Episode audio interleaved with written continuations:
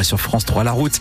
Attention, cet accident, deux accidents signalés sur la 23 dans le même sens. Valenciennes-Lille, on est autour de Saint-Amand et de Sarre-et-Rosière. Il y a à l'arrière plus de 40 minutes de temps de parcours en plus. Éviter le secteur si vous pouvez. C'est la principale difficulté à l'heure actuelle. Pascal, la météo. On l'a bien compris avec Patrick tout à l'heure. Ce sera gris pour la journée. Pas de soleil, mais des températures douces. Déjà 8 à 10 degrés ce matin. Pascal Thiebol, près de 400 migrants ont réussi à traverser la Manche en bateau le week-end Selon les chiffres des autorités britanniques, ils sont environ un millier en ce moment à Calais à rêver de cette traversée réussie vers l'Angleterre. En attendant, eh bien, ils survivent dans des conditions précaires, souvent sous des tentes, faute de places d'hébergement euh, suffisantes en cette période hivernale. Pour la première fois, Médecins sans frontières propose des places en priorité pour les mineurs.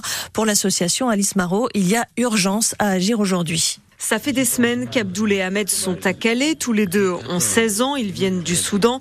Ils essaient régulièrement d'avoir un toit sur la tête, mais rien à faire. On demande, mais il n'y a pas de place. Alors on se concentre plutôt sur trouver une couverture pour dormir au chaud. On dort à la jungle. C'est pour ça que Médecins sans frontières a décidé de louer des chambres d'hôtel. Il y a 20 places en tout. Seule condition que les jeunes aient fait une demande de mise à l'abri auprès du département et qu'elle ait été refusée. Ali Besnassi est le coordinateur de Médecins sans frontières à Calais. Là, il y en a deux qui sont arrivés ce matin à l'hôtel, qui ont essayé de traverser. Ils sont arrivés mouillés. Et euh, oui, bien sûr qu'il faut vite se réchauffer, prendre une douche, prendre des boissons chaudes et puis surtout pas retourner sous la tente, sous les ponts, dans la boue. Mais l'enjeu, c'est d'offrir plus qu'une nuit au chaud. Pour l'instant, pour la plupart d'entre eux, ils n'ont pour projet que de traverser. Et si on prenait le temps de les accueillir, de leur expliquer qu'ils ont des droits, euh, qu'ils peuvent bénéficier de droits, de protection, peut-être que leur projet changerait, ils prendraient certainement moins de risques. Pour lui, ouvrir ses chambres, c'est aussi une façon de dénoncer le manque de places mises à disposition par les pouvoirs publics. Et ces places offertes par MSF seront disponibles jusqu'au 31 mars. Un automobiliste de 25 ans est mort hier après-midi dans un accident de la route sur la départementale 20 à Vauvrecourt, près de Bapaume. Les tentatives pour le réanimer ont été vaines. Le jeune homme était seul dans le véhicule qui a percuté un arbre. Une footballeuse de Roubaix et son entraîneur ont porté plainte contre une membre du club de football de Beauvais. L'adolescente de 16 ans aurait reçu des coups de pied à la tête. Elle a été admise au CHU pour un traumatisme crânien. Le club de Beauvais dément toute violence et porte plainte à son tour.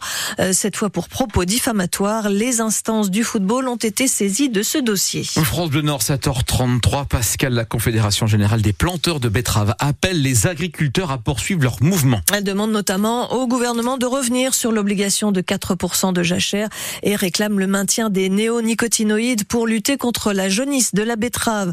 Les agriculteurs qui maintiennent donc la pression en attendant les nouvelles annonces du gouvernement. Ils sont actuellement un millier à, bloquer euh, huit grands axes qui mènent à Paris. Et parmi eux, Paul Henry, producteur de fruits rouges dans l'Oise. Il a passé la nuit sur l'autoroute A1 près de l'aéroport de Roissy. Il revient sur ses revendications et celles de ses collègues agriculteurs. Plus de rémunération, plus de visibilité pour l'agriculture française en général. Nos marges n'augmentent pas. Qu'est-ce qu'on fait face à ça? C'est juste qu'on emprunte sur euh, des années plus longues. On a des prêts qui courent jusqu'à 15, 20 ans et donc on est submergé, euh, submergé de charges. On a un peu ras-le-bol on veut, on veut plus de visibilité pour plus de rémunération aussi. Euh, on n'a pas de congé maternité, on n'a pas quand on est malade, il n'y a personne pour nous remplacer, il n'y a personne pour nous payer. Euh, donc euh, c'est induit sur notre, sur notre rémunération.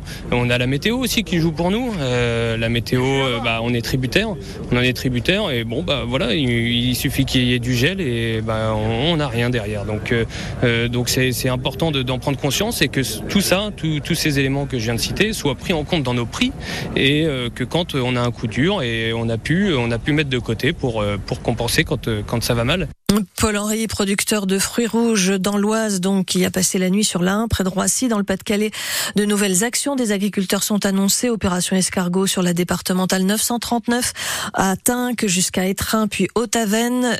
Opération escargot aussi sur l'A16 annoncée à Calais en direction de Peuplingue. Et puis un blocage de la barrière de péage de sec sur l'A26 à partir de 10 heures. Hier soir, Gabriel Attal a reçu les présidents de la FNSEA et des jeunes agriculteurs pour tenter de trouver une issue à la la crise. Le Premier ministre qui doit prononcer cet après-midi à l'Assemblée nationale sa déclaration de politique générale. À cette occasion, il exposera son programme pour les classes moyennes et évoquera la transition écologique.